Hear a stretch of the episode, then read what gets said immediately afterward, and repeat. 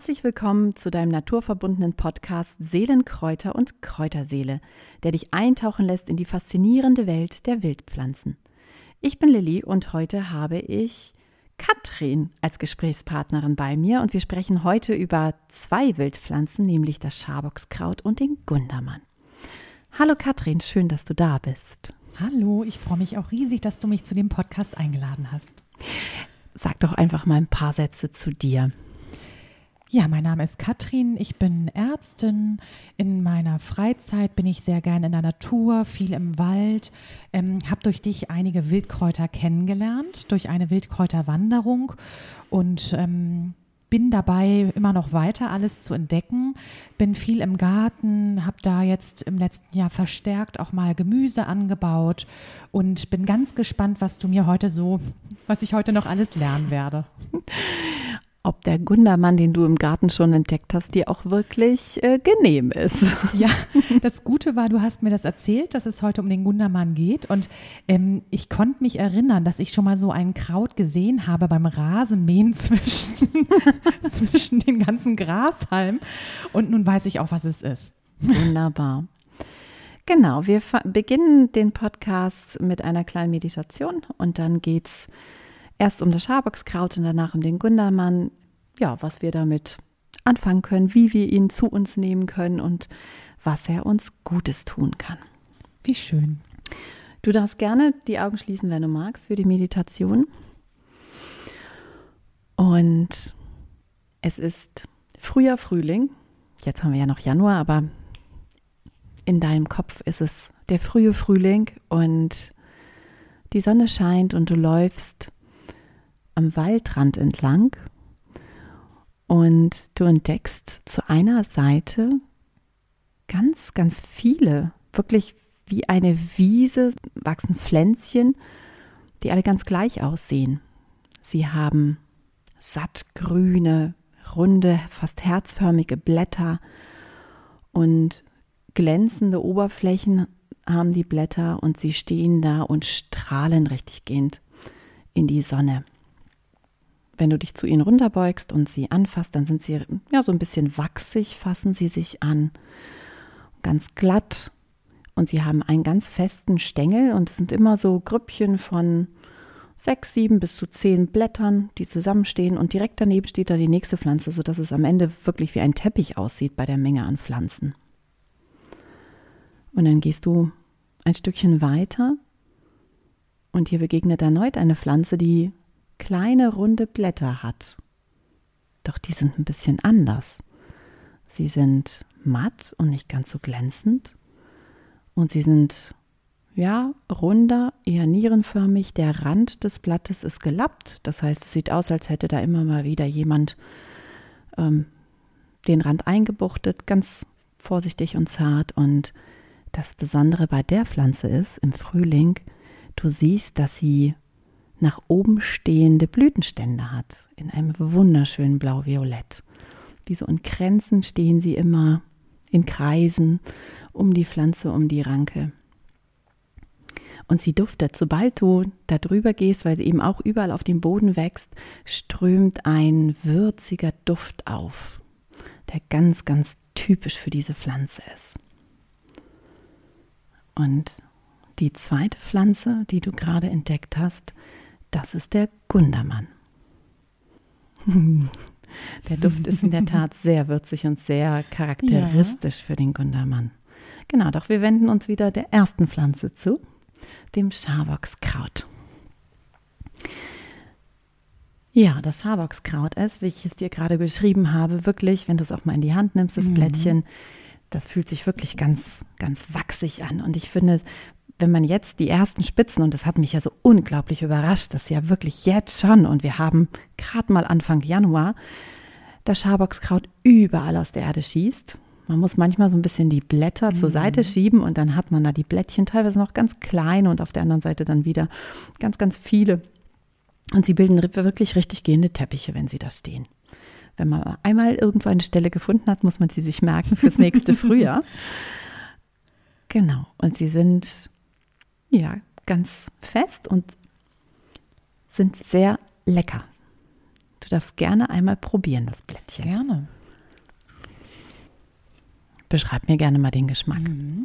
Also das Blatt hat etwas sehr Mildes. Der Stängel ist eher so ein bisschen kräftiger, fast ein bisschen bitter. Hat auch vielleicht was Nussiges. Mm. Ist so ein bisschen, finde ich, vom, vom Kauen her wie auch so Sauerampfer. Also dieses, dieses leicht kräftige. Ich finde, es hat eine leichte Schärfe auch da drin. Sehr lecker, ja. Was sehr Würziges, ja. Ist jetzt nicht ganz so zurückhaltend wie die Vogelmiere. Da ist schon ein bisschen mehr Wumms drin, finde ich auch. Und äh, das Schöne ist, es ist ein sehr Vitamin C-reiches Pflänzchen. Denn Scharbockskraut heißt es ja und Scharbock ist der alte Name für Skorbut. Ach, das ist ja spannend. Die alte Seefahrerkrankheit. Richtig, genau. Sodass halt, wenn das Sauerkraut dann aufgegessen Ja. ist, irgendwann mal im Januar, dann kommt halt das Scharbockskraut aus der Erde und versorgt wieder neu mit Vitamin C. Ist ja klasse. Also dann hat man sozusagen Ja, letztlich rund ums Jahr eine Versorgung, wenn man weiß, bedienen. richtig, wenn man weiß, welche Pflanze zu welcher Jahreszeit. Und da haben wir ja tatsächlich immer wieder irgendetwas. Ne? Im Herbst die Hagebutte, mit dem Frühling kommt dann wieder das Scharbockskraut, den ganzen Winter letztlich ja auch das, die Vogelmiere. Aber hier nochmal ganz frisch und nicht ganz so zurückhaltend, sondern da ist gut was drin. Genau, und das Scharbockskraut ist das einzige Hahnenfußgewächs, das wir essen können. Die komplette Familie sonst ist für uns ungenießbar. Mit einer Besonderheit beim Scharbockskraut, man kann es nur bis zur Blüte essen. Okay, das heißt, da muss man darauf achten, dass sozusagen die Blüten entweder noch geschlossen sind oder wirklich genau. ähm, Oder noch gar nicht vorhanden sind. Genau, das dauert jetzt auch noch ein Weilchen, bis die Blüten kommen. Man merkt es dann auch, wenn es dann wärmer wird. An den sonnigen Stellen blüht es schneller. An den schattigen Stellen kann man noch länger sammeln, denn mit der Blüte sammelt sich eben das Protoanemonin in der Pflanze an und das schmeckt auch nicht gut dann. Also das geht auch wirklich in die Blätter und dann ist es ungenießt, Okay. weil es reizt halt unglaublich die Schleimhäute und da ist dann eigentlich schon so die natürliche Barriere, nee, jetzt mag ich es Würde nicht. man dann jetzt auch nicht mehr essen wollen eigentlich. Nee, nicht ne? unbedingt, Ja. genau. Und dann sollte man auch die Finger davon lassen. Was man allerdings machen kann, ist tatsächlich die Blütenknospen wie Kapern einlegen. Mm. Also in Salzlake letztlich und Ja. als Kapernersatz nutzen. Das kann ich mir gut vorstellen tatsächlich, denn es hat ja so einen intensiven Geschmack und die Kaper ja auch. Mhm. Genau. Das heißt, das würde man dann auch vorbereiten, es ruhen lassen und ähm, dann Genau. wirklich wie die Kaper Ja, benutzen. genau. Und dann bildet die Pflanze nach der Blüte oder mit der Blüte auch ähm, Wurzelknöllchen, woraus dann später im Prinzip die neuen Wurzeln für die neue Pflanze entstehen. Ja. Und diese Wurzelknöllchen kann man ebenfalls essen. Roh wie auch verarbeitet. Und roh schmecken die wohl nussig. Das ich habe ja selbst noch nicht spannend. probieren können, weil äh, ich tatsächlich dann zu dem Zeitpunkt das auch noch nicht so genau wusste, wie ich die ähm, nutzen kann. Und das Interessante ist auch, einmal ist es das Vitamin C, das heißt, da ist klar, wofür ich es nutze, um eben den Vitamin C-Gehalt zu steigern. Die Pflanze ist aber auch, und das eben aufgrund dieser Wurzelknöllchen, zur Behandlung von Hämorrhoiden genutzt worden. Na, da sind wir bei der Signaturenlehre, so wie es aussieht. Dafür ist es auch gut. Ob es tatsächlich wirkt, weiß ich nicht. Das ist ja so in der Volksheilkunde sind ganz viele Dinge gemacht worden oder nach wie vor werden sie gemacht. Da ist ja das Wichtige nicht, was sagt eine Studie, sondern zu welcher Pflanze finde ich eine Verbindung. Ja, das die, die muss passen. Ne? Genau, es muss passen. Und wenn es nicht passt, dann kann mir das eine Studie bestätigen, dann wird es wahrscheinlich ja, bei ja, mir eben nicht Natürlich. helfen. Genau. Und da es ja eine Frühlingspflanze ist, ne, das ist so, und dann geht so, ich will in die Kraft kommen, hat sie auch die Eigenschaft der Blutreinigung dabei und auch der Hautreinigung. Also ich kann auch das Scharbockskraut ähm, als Auflage auch nehmen. Sonst wird das Scharbockskraut tatsächlich nur roh verwertet, eben gegessen in Salaten, in Frischkäse, in Suppen, wie auch immer. Denn durchs Erhitzen würde ich ja das Vitamin C wieder zerstören. Genau. Und das Spannende beim Scharbockskraut ist, und das finde ich so interessant, wenn man selbst einen Garten hat, in dem Scharbockskraut wächst, bloß die Finger davon lassen, es ausjäten zu wollen. Denn sobald sie geblüht hat und fertig ist mit ihrer Periode sozusagen, zieht die Pflanze sich komplett in die Erde zurück. Du weißt im Herbst nicht, wo der, das Schaboxkraut gestanden hat. Du findest nichts mehr davon.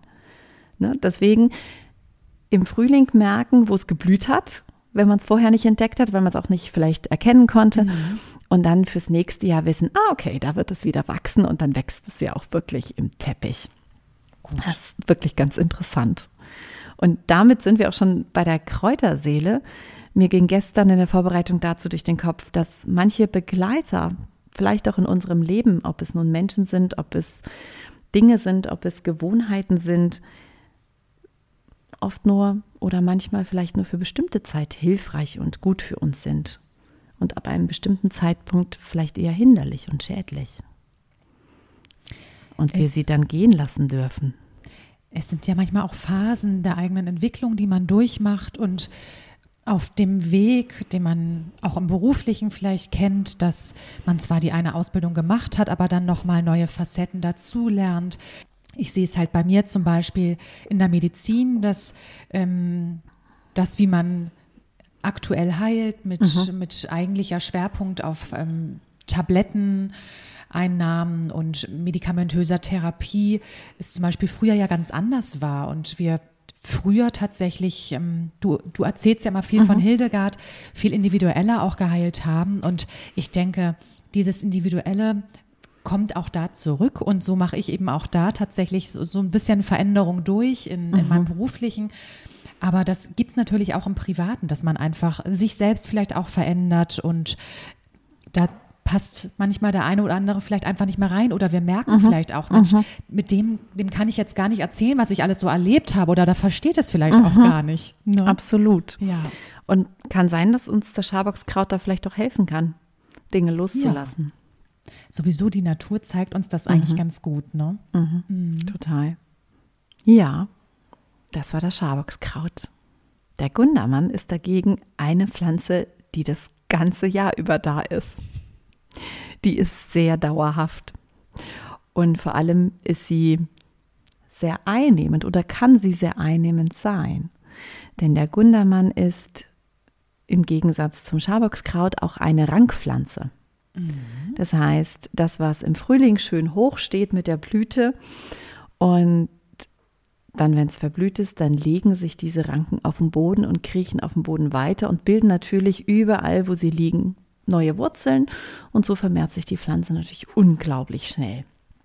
Ich habe das bei uns in der Nähe gesehen, dass eine Buchsbaumhecke, die vom Zinsler völlig kahl gefressen war, trotzdem grün war, dank des Gundermann.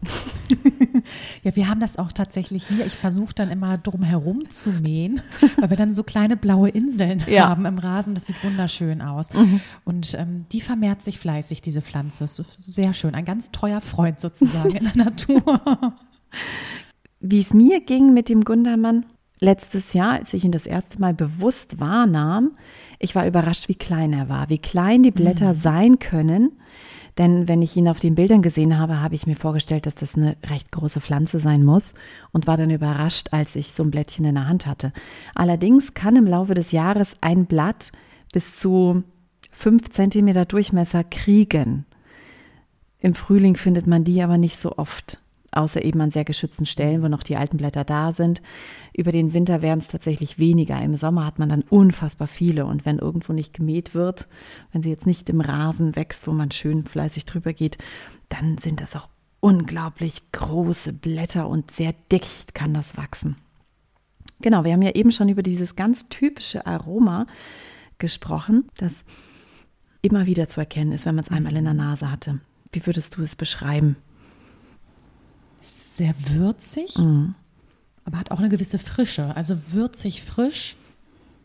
Es gibt Menschen, die es als muffig beschreiben, interessanterweise. Ja.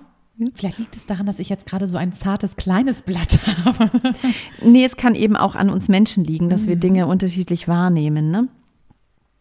Also ich finde das tatsächlich angenehm, wie es mhm. riecht, ja. Mhm. Du darfst auch gerne mal so ein Blättchen probieren. Denn es wird roh auch zur Atemerfrischung genutzt. Und du mhm. merkst es jetzt, was es im Mund macht. Mhm. Es breitet sich aus, es äh, kriegt auch so richtig den Gaumen hinten hoch. Das sind, Und es ist tatsächlich so, dass das so richtig sich im Mund verteilt. Ja. So ein bisschen was Adstringierendes, so, so irgendwie. Mhm. Es wird ein bisschen stumpf, die, die Zunge, oder? Kann das sein? mm, ja, hat Gerbstoffe, auf Mhm. jeden Fall, genau. Und es machte bei mir einmal wirklich so, so ein bisschen Bäm im Mund. Ja. Ja, so einmal Also äh, ist ein sehr draufgebissen. intensiver Geschmack, sehr, sehr, sehr, sehr kräftig. Genau, und deswegen aus diesem Grunde auch Gundermann wird eher gering dosi äh, dosiert. Also jetzt nicht die Handvoll, sondern eher so vier, fünf, sechs Blättchen. Ähm, und das ist unglaublich vielseitig, wo man das verwenden kann. Es kann eben roh, es kann auch gekocht werden, also mit in gekochtes Gemüse, also mit in den Spinat zum Beispiel gedämpft nehmen oder in Eierspeisen, in Salaten, in Frischkäse, aber auch in Süßspeisen. Aha. Ich habe schon eine Kaffeecreme mit Gundermann gegessen. Das ist ja spannend. Und das war richtig lecker. Nur da muss man wirklich sich so ein bisschen herantasten, wie viele Blätter kann ich da reinnehmen, bevor es kippt, bevor es nur noch Gundermann Ja, ist im Geschmack. vorsichtig mit sein wahrscheinlich. Ne? Richtig, genau. Peu à peu in der Dosierung. Aber sehr interessant. Der Geschmack auch. Die Blüten sind ebenfalls essbar, wie ja oft bei den Pflanzen, und die sind deutlich milder. Die sind eher süßlicher durch den Nektar, der enthalten ist. Genau. Und der Gundermann, den habe ich tatsächlich auch schon genutzt, ganz bewusst als Tinktur zu Hause, weil der Gundermann auch der Herr des Eiters genannt wird, weil Gund das alte Wort für Eiter ist. Ach, das ist ja spannend. Das heißt, im Endeffekt, das Gund ist ja wahrscheinlich irgendwie was Germanisches oder was sehr, sehr Wahrscheinlich. Mhm. Ja, man kann die Kräuter zu einem nehmen und nutzen. Ja, ja, ja, genau. Das passt ja auch zu diesem adstringierenden. Genau. Mhm. Genau. Und ähm, es hat, also der Gundermann hat eine ausgleichende Wirkung auf den Stoffwechsel. Das heißt, bei Eiter ist es ja, da habe ich kein Gleichgewicht, da habe ich ein Ungleichgewicht. Ne? Das Ja, ist eine Entzündung, irgendetwas, manchmal vielleicht auch langwieriges. Ne? Mein Sohn hat den Gundermann, ohne dass er es wusste, nutzen dürfen, weil er wirklich lange mit Schnupfen zu tun hatte. Ne? Und bevor sich da eine fette Nebenhöhlenentzündung festsetzt, ähm, reicht es eben bei der Tinktur, die ja sehr konzentriert dann letztlich Ja. ist. Drei Tropfen im Wasserglas dreimal am Tag und das ist auch bei Kindern problemlos möglich, um ja den super. Schnupfen loszuwerden. Und wie würdest du diese Tinktur ansetzen? Ich hatte sie mir jetzt gekauft, Mhm. ähm, die guten Tinkturen von Ceres, die Urtinkturen. Eine Tinktur sonst wird ja mit, den, mit der Frischpflanze angesetzt und hochprozentigem prozentigem Alkohol. Also Okay. hochprozentig im Sinne von mindestens 40 Prozent, aber ein trinkbarer Alkohol sollte es auf jeden Fall sein. Also jetzt kein Isopropanol, sondern eine Tinktur will ich ja zu mir nehmen, ob Natürlich. nun trinken oder über die Haut, Ja, geht ja. ja. auch. Genau, und dann eben zwei bis drei Wochen stehen, immer mal wieder schwenken und dann kann ich es abseihen und nutzen. Das ist eigentlich eine schöne Idee, um das mal selbst auszuprobieren. Auf jeden ja. Fall. Ja. Es ist ziemlich einfach. Muss ich mir einfach nur ein Doppelkorn oder ein Wodka oder was auch immer holen, ein Gefäß vorbereiten und dann ist das, das macht sich eigentlich von alleine, denn ich muss es nur ansetzen. Eben. Es ist relativ wenig Aufwand. Total. Ne? Ja. Das ist eine schöne Idee. Ja, und ich sagte ja eben schon Schnupfen, denn der Gundermann hat eben vor allem eine Wirkung auf die Atemwege. Also bei den Erkältungskrankheiten ne, darf der Gundermann gerne dazukommen. Wie man den Gundermann auch nutzen kann, ist als Frischsaft. Dafür wird es ausgepresst. Das stelle ich mir sehr intensiv vor. Wenn jetzt die Pflanze schon so intensiv ist und ich es dann im Ja. Prinzip Das war eben nur ein kleines ähm, Blättchen. Blättchen. Und ähm, ja, als Frischsaft, das kann ich mir auch vorstellen. Und ja. da steht dann, es wird verträglicher, wenn ich es eins zu eins mit Joghurt oder Sauermilch mische, dann lässt es sich besser zu sich nehmen, glaube ich. Genau. Man kann sogar damit Ohrspülung machen oder zumindest mit dem Tee, wenn man Schwierigkeiten mit den Ohren hat. Ähm, oder eben eine Auflage mit dem, mit dem Kraut als solches. Das sagt Hildegard zum Beispiel, um eben das Gehör zu stärken. Oder eben den Saft in die Ohren träufeln. Vor allem, also der Saft vor allem, wenn eben die Ohrenschmerzen durch eine Erkältungskrankheit kommen, was ja oft der Fall ist. Ne? Wenn die Nase lange verstopft war, geht es irgendwann auf die Ohren. Das dürfte dir sehr bekannt vorkommen. Genau. Wir haben ja hier auch noch den Tee, denn der Tee spielt gleich eine Rolle. Magst du uns mal was davon einschenken? Sehr gerne.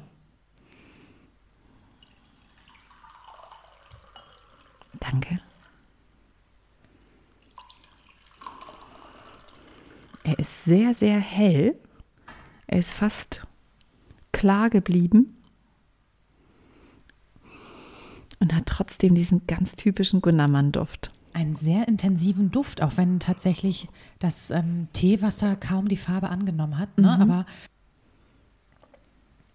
und ich finde, im Gegensatz zu dem Geruch ist der Tee sehr sanft. Sehr sanft. Ich war auch gerade sehr Ja. überrascht und denke, ja, das riecht das- deutlich stärker, als es Ja. dann schmeckt. Das ist sehr zurückhaltend und trotzdem merkt man diese Ja, Note drin. Ich auch.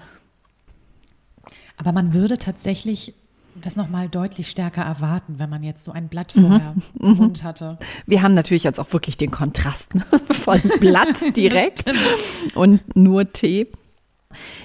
Das hat mich gestern total überrascht in der Vorbereitung, dass der Gundermann in der Schwermetallausleitung genutzt wird oder werden kann. Das ist ja spannend. Richtig. Vor allem was Blei angeht wohl. Das heißt, äh, wenn man zum Beispiel noch Amalgamfüllungen hat, wie ich, bei mir steht jetzt aber kein Bedarf, sie rauszunehmen, da wird tatsächlich empfohlen, sich einen Tee aus Gundermann in die Zahnarztpraxis schon mitzunehmen und am besten direkt ähm, nicht mit Wasser zu spülen nach der Entfernung, sondern mit dem Tee, weil er eben die Eigenschaft hat, dass er die Schwermetalle bindet und sie eben im Darm nicht wieder aufgenommen werden können und dann letztlich in der Leber landen und da abgespeichert werden durch die Gerbstoffe. Das geht so eine feste Verbindung ein und es ist dann so groß, dass es nicht aufgenommen werden kann in unseren Körper durch den Darm. Und danach eben zwei, drei Tage den Tee trinken, zwei bis drei Tassen auch nur am Tag und mehr nicht. Beziehungsweise ist es wohl so, dass früher die Menschen, die mit Blei gearbeitet haben, das wussten. Die haben regelmäßig ein paar Tage lang Gundermann-Tee getrunken. Aber das ist ja vielleicht auch gar nicht so verkehrt, das tatsächlich immer mal wieder einfach regelmäßig zu machen, so als kleine Kur. Richtig, genau. Also man muss es auch gar nicht zwei, drei Wochen lang machen. Es würde im Prinzip reichen, das irgendwie alle paar Wochen für zwei, drei Tage zu machen. Das ist doch eine ganz schöne Idee. Und der Tee schmeckt tatsächlich. Also es ist nicht so, dass man sich überwinden Nee, muss. überhaupt nicht. Sondern der ist sehr angenehm. Man könnte es ja auch noch mit anderen ähm, kombinieren, mit anderen Kräutern. Stimmt. Dann hat man nochmal einen anderen Geschmack vielleicht. Aber das finde ich ganz interessant, dass es vor allem wirklich hier auch die Gerbstoffe sind, ne, die du ja schon gespürt hast Ja. im Mund, die diese Also, Wirkung haben. Das kann man so richtig merken, wie sich das ausbreitet.